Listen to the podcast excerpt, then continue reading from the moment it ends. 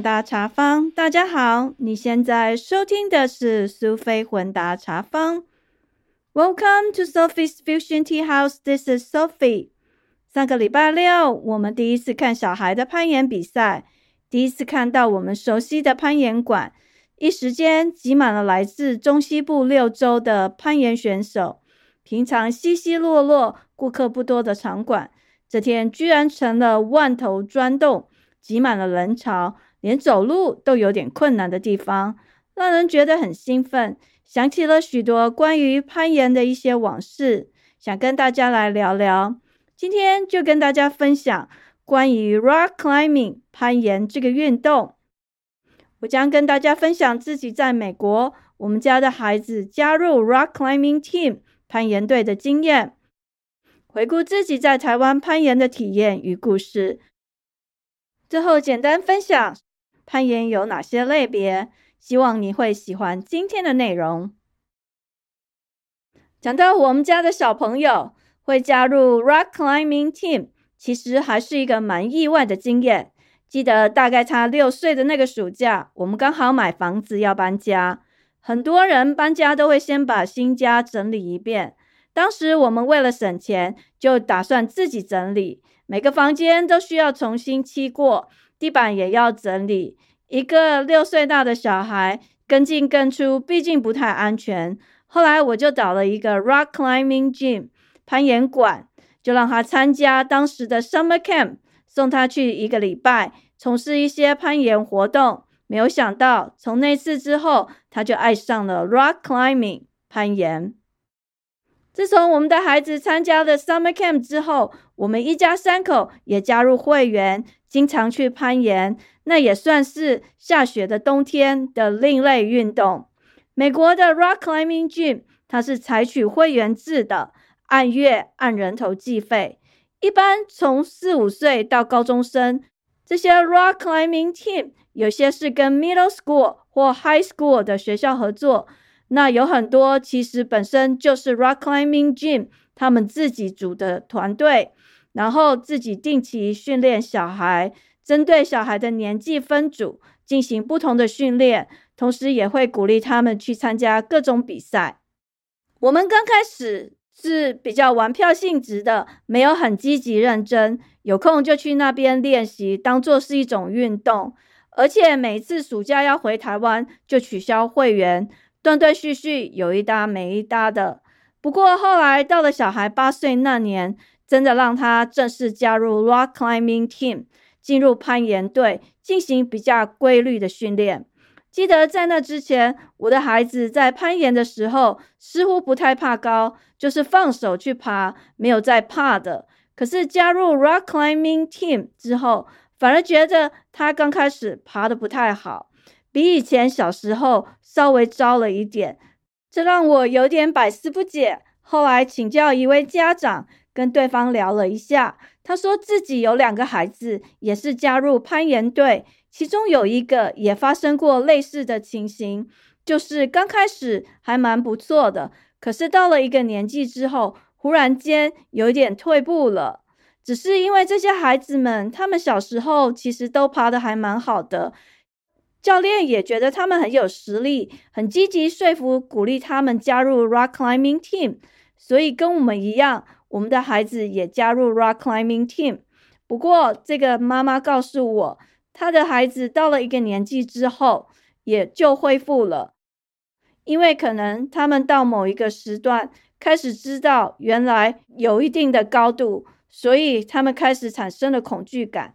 后来克服了对高度恐惧之后，又恢复了往日的水准，继续玩，继续爬。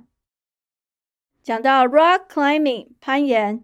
一般有惧高症的人，其实都蛮害怕的。他们对这类的活动都尽量避而远之。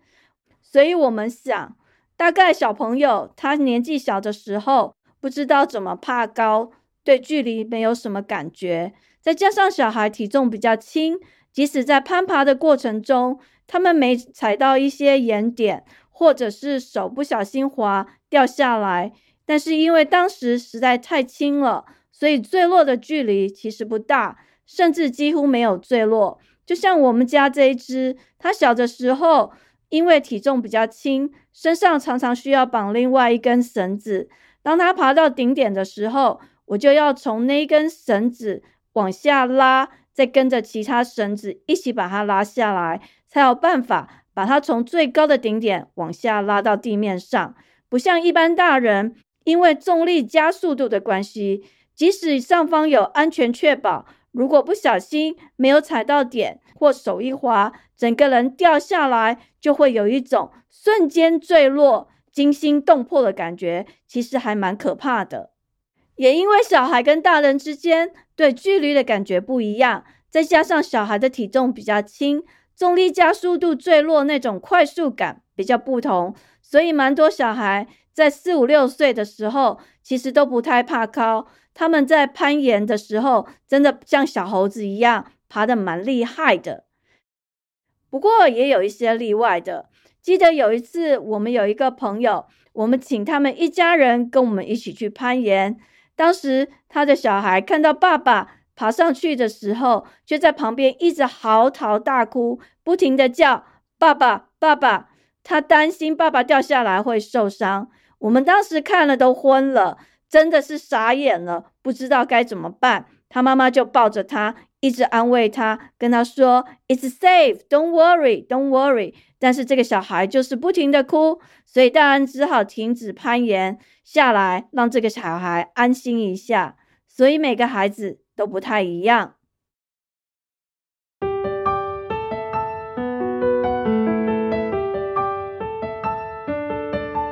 小孩加入 Rock Climbing Team 练习是练真的。跟平常自己随便玩玩不太一样。那一段时间，我们大人小孩都很开心。我个人觉得，rock climbing 攀岩跟其他活动或运动不同。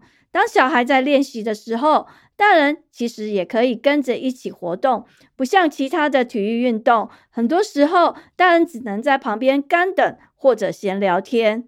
当我的孩子在跟他的队员进行训练活动时，我跟其他家长也在攀岩。我当年运气不错，有几个队友的父母也喜爱攀岩活动，于是我们就自组家长队，小朋友练小朋友的，大人练大人的，大家都有运动到，也不用在旁边干等浪费时间。在那段日子，一个礼拜两个晚上两个小时的练习，再加上周末三小时的加强练习。真的花很多时间锻炼身体，同时也交到很多志同道合的朋友。同时，大人会攀岩，也成了孩子练习的伙伴。例如，可以帮孩子确保大人小孩都开心，也很高兴。只可惜好景不长，小孩加入 team 半年多后，我们就必须搬家了。孩子好不容易找到自己的嗜好，也有一些合得来的队友。大家都玩得很开心，知道要搬家，他非常的不舍，极度的不愿意。但是很多家庭因为工作的关系必须搬家，小孩也无可奈何。还好当时刚好有一个他的队友，跟他们感情蛮好的，也在同一个暑假必须搬到别州去，又带着孩子回台湾玩了一阵子，总算让他的心情调试上稍微好一些。很可惜，我们刚开始搬来现在住的这个 city 的时候，这里并没有 rock climbing gym。当年我们千辛万苦找到一个开车要一个小时的地方，那是一个在中西部算是蛮早创立、历史悠久的 rock climbing gym。原来是一个旧仓库改建的，最大的特色之一就是你会在一些改装的 silo 里面攀岩。Silo 又称为桶仓，它是一一种用来储藏农业用和工业用的散装物料的桶形塔，非常的有趣。当时在外面的墙壁上还有一个大概五层楼高左右的户外岩场。记得我曾经想要爬上去，可是还爬不到顶点。不过我小孩比较争气，他有爬到最上面。那种感觉往下看，其实还蛮惊险、蛮刺激的。我觉得他很厉害。不过，因为往来这一个 rock climbing gym 要花两个小时，在距离上实在有点太远了。攀岩队的练习都是在晚上，我们只好放弃让孩子参加进入 rock climbing team，而且也没有熟识的人跟我们一起攀岩，只剩我们母子两个，两个人一起玩没什么乐趣。虽然在 silo 里面攀岩很酷，但是为了保存这些古迹式的 silo，在使用上的限制又比一般的室内攀岩场多了一些，再加上光线有点暗。其实我个人不是很喜欢，撑了几个月之后，我们又中断了攀岩的活动。当时只有在心中期盼，也许有一天奇迹出现，在我们居住的 city 也有可能会有新的 rock climbing gym 成立。想不到盼呀盼，盼呀盼的，终于看到我们居住的 city 开设了一个 rock climbing gym，在二零一九年一月的时候开幕。当时我们抢到了头香，母子俩又重新加入，成为会员，继续攀岩活动。当时因为刚开幕，所以没有 rock climbing team。我们盼啊盼的，一直等到暑假之前都没有机会让孩子加入攀岩队，所以我们就带他回台湾去玩了。当然，从二零二零年开始，因为 COVID nineteen 的关系，很多室内体育活动都停止了。有很多地方也关门大吉了，不过我们运气不错，我们这一个 city 的 rock climbing gym 倒没有在这一波 COVID-19 的冲击之下倒店，还继续开着。前一阵子，为了不让孩子下课后花太多时间在三 C 产品上面，同时也希望在冬天的时候让他可以运动运动，所以我们在去年十一月又重新回到 rock climbing gym。想不到一进去看到宣传文宣上的 postcard，居然是我孩子当年攀岩的画面，大概就是缘分吧。本来只是想让他试试，没想到试了一两个礼拜之后，大概是因为儿时的记忆吧，他就很坚定的表示他要加入 rock climbing team。他觉得有一种回到过去的感觉，很喜欢那种攀岩的乐趣。他想要再继续在那里练习。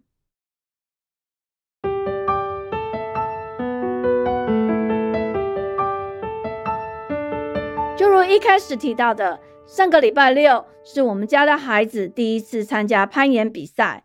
因为年纪的关系，我们家这一个必须参加 lead climbing 先锋攀登的项目。其实到比赛之前，他只练习过几次。对这个 lead climbing 先锋攀登蛮陌生的，而且我们还蛮惊讶，他居然愿意参加，愿意给自己一个机会去尝试新的事物。很幸运的，他们这一队的小孩因为年纪刚好都十二岁以下，比较小，只有他跟另外一个是十二岁以上，所以参加这个 lead climbing 先锋攀登。在参赛的过程中，我们跟他说，他应该很庆幸自己是一个幸运儿兼 VIP，因为教练一直陪在他身旁，随时提醒，随时教授他各种绝技跟应该注意的事项。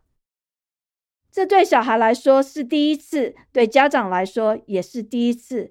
在我们加油的过程中，很多家长根本搞不清楚规则，也不知道可以做什么，不能做什么，甚至有人在旁边喊 “Step to your right, step to your left”，踩这里，踩那里，却被裁判及时制止。原来观众只能在旁边加油，不可以出主意。这也算是学到了一课。当我们在现场看到很多人。参与这个先锋攀登的参赛者没有把快扣和绳子挂入固定点，瞬间坠落时，特别是有一些较长的坠落距离，有些人甚至在下面确保的人都被坠落的瞬间往上拉弹，跳离地面一些距离，都替这些选手捏一把冷汗。其中有一个摔下来的时候，整个肩膀撞到岩壁，好在他右脚用力往岩壁一踢，身体往外甩。再慢慢垂下地面，旁边人一直问他：“Are you OK? Are you OK?” 后来我又看到同一位参赛者休息一段时间之后又继续比赛。他其实还蛮厉害的，不过一看就是个高中生，应该是身经百战的参赛者。回到我们家这位新手，他在最后一轮的时候不听教练的建议，选了一个他个人认为比教练建议还要简单的攀爬路线。但是那个路线的第一个扣点实在不容易扣上。我们夫妻俩站在二楼往下看，看他搞了半天，虽然已经爬到了第一个扣点，可是绳子一直没有扣上去。突然间听到“嘣”的一声，看他从一个人的高度跌下地面，当时我整个心脏都快跳出来了。哎呦，我的天哪！赶快跑到比赛现场去看看。因为爸爸懂得运动伤害，所以让他先检查孩子的状况，还好没事。我跟教练聊了一下，说为什么搞不清楚他怎么没有扣那个第一个扣点呢？教练说，其实那个点还蛮 tricky 的，有点拐手，不容易扣。他也很惊讶，我们家这位居然要挑战那个路线。好在人没有受伤，只是惊吓一场。不经一事不长一智，我还是建议他以后要听教练的，不要自以为是。虽然孩子说他吓到了，但是他运用了暴食坠落的翻滚技巧，所以没有受伤。但是真的是有惊无险。我还跟他开玩笑，至少没有像之前我们去看跑步比赛的时候，很多选手跑到终点呕吐、瘫倒在地上，甚至需要别人搀扶。还有人边哭边跑的这种 drama 画面，小孩其实恢复体力还蛮强的。后来我们带他去吃他喜欢吃的东西之后，他又开心的笑了。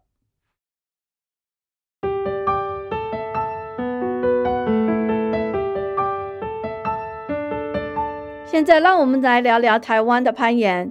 其实我的攀岩初体验是在台湾念大学的时候，当时参加登山社的活动。印象很深刻，那是一个让人心跳加速、有心脏够强的人才敢做的事情。当时的学生社团登山社为了推广攀岩活动，在学校的体育馆的屋顶上架设垂降的设备，让一些新社员或者没玩过的学生试试。也忘记自己当时怎么会有那么大的胆子，也不知道自己是否有惧高症。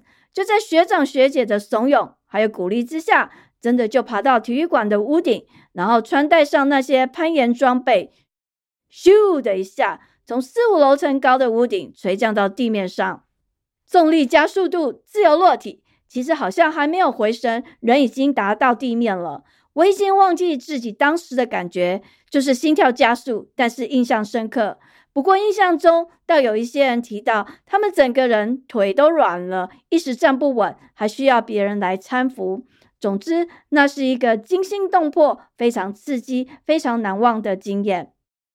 可惜自己不争气。当年在登山社的日子，虽然有爬山、上山下水、走南闯北、到处爬爬照，却没有勇气参加感觉比较技术性的活动，rock climbing 攀岩。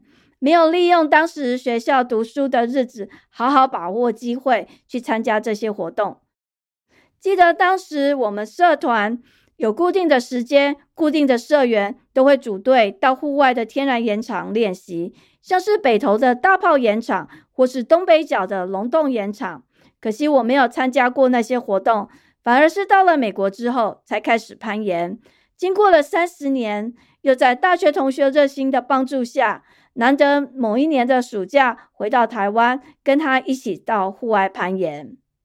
记得那一年暑假带我们孩子回台湾，事先拜托同学跟他的家人安排时间，他们带我们到龙洞的户外岩场攀岩。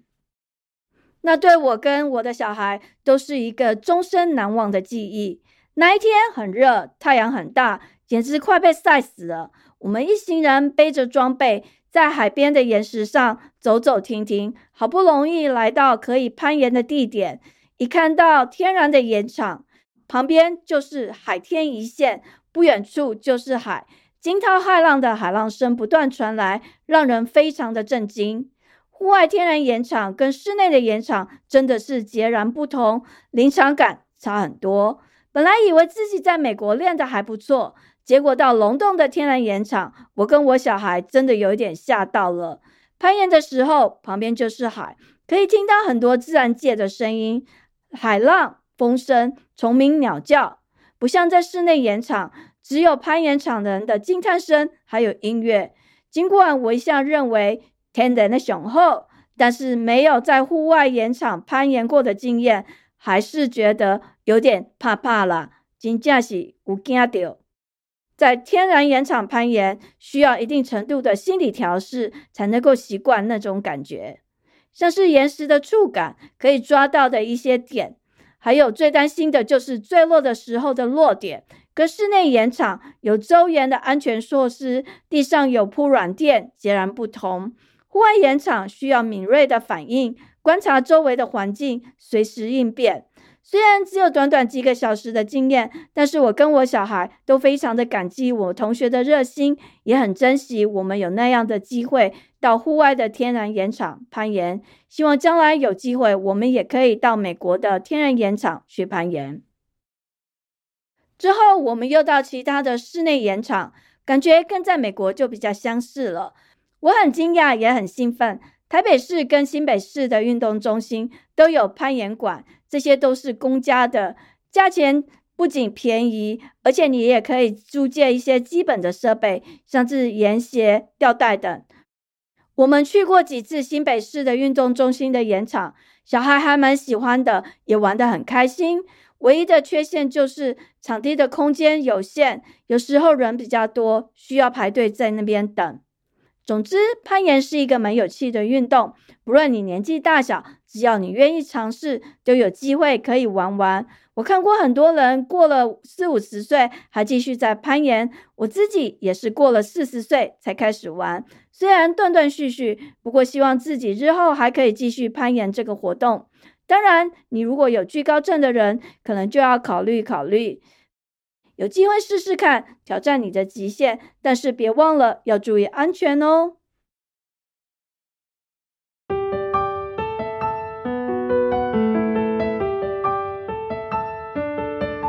讲到 rock climbing 攀岩这个运动，其实已经算是历史悠久的运动。rock climbing 攀岩是从登山衍生出来的一项运动，在一九七零年代以后，慢慢变成一项独立的运动。到了二零二零年，奥运会才正式纳入比赛项目。当然，因为奥运会的延期，rock climbing 攀岩这个比赛项目，一直到二零二一年的东京奥运才有机会正式登场。那我就来跟大家聊一下攀岩的种类。比较常见的攀岩种类可以分为以下几种，我个人把它归类为不需要绳索确保的 bouldering。中文翻译为抱石，需要绳索确保的，又可分为 top rope climbing 上方确保跟 lead climbing 先锋攀登。bouldering 抱石，从字面上的意思看来，简单来说就是抱在石头上攀登岩壁，上上下下。攀爬的高度通常不是太高，垂直高度大概是五到六公尺左右的高度。不论你是在室内的攀岩馆，或是户外的岩场，一般都会在地面铺上 padding，就是垫子，减低坠落的冲击。Bouldering 比较简单，只需要穿 rock climbing shoes 攀岩鞋就可以进行了，不需要绳索确保。Bouldering 暴石的路线虽然比较短，其实难度还蛮高，也是蛮耗费体力的一个活动。不论是初学者或是进阶者。都可以根据个人需要，还有个人想要训练的技巧，选择适合你的路线。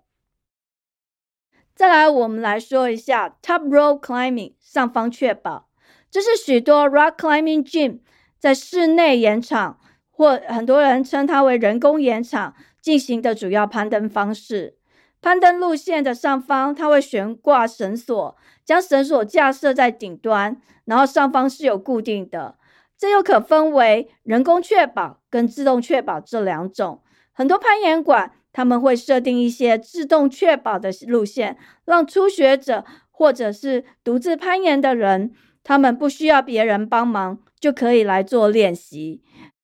这个自动确保就是它有一些特殊的设备，你直接挂上安全吊带，确定你是扣上了扣环，一切都安全了，你就可以往上攀爬。当你到达顶点之后，再自行垂降下来。至于一般的人工确保的部分，你就需要选择受过训练的攀岩者一起来做。地面上的确保者，他要根据攀岩者向上攀爬的速度，逐渐收放绳索，确保绳索收紧。所以，如果攀爬的人没有踩到点，或是手滑，他掉下来的时候，坠落的距离其实比较短一点。所以，很多人喜欢这种确保方式，感觉比较安全。但是，选对确保的对象跟对方的默契还是蛮重要的。最后，我要跟大家聊这个 lead climbing 先锋攀登。在许多 rock climbing gym 的岩场，攀岩者他自己必须要往上攀爬。攀爬的时候，然后把绳子挂到这个快扣里面。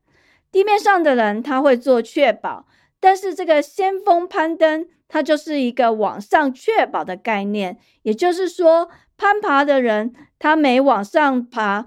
到了一个扣点的时候，他把绳子再扣上去，所以在这过程中，万一坠落，它的距离会比较长一点。有时候你没有注意的话，有可能撞到自己，危险性稍微高一点。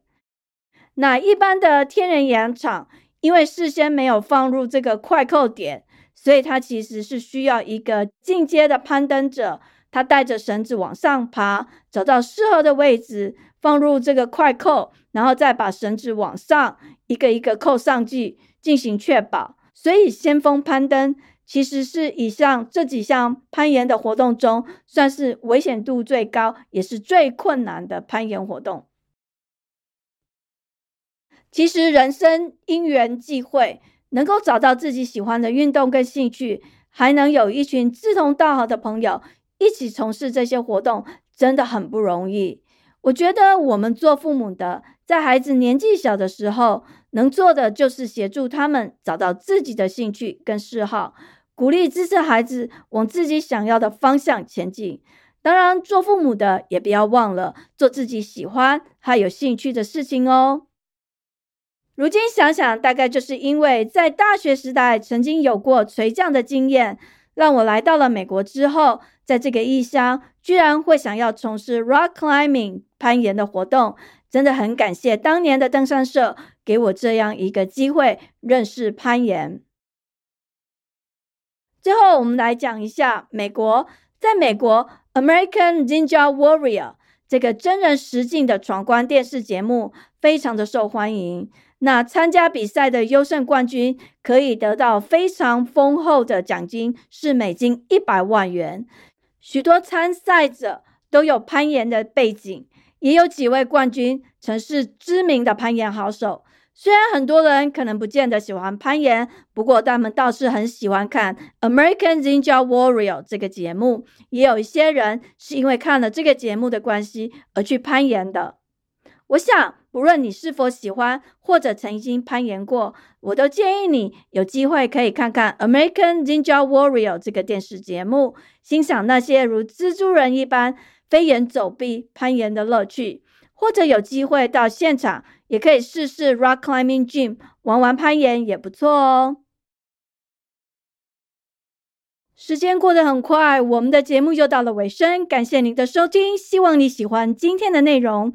苏菲混搭茶坊 （Sophie's Fusion Tea House），让我们活在当下，健康开心做自己，找到你喜欢的人生。谢谢您的收听，我们下次见，拜拜。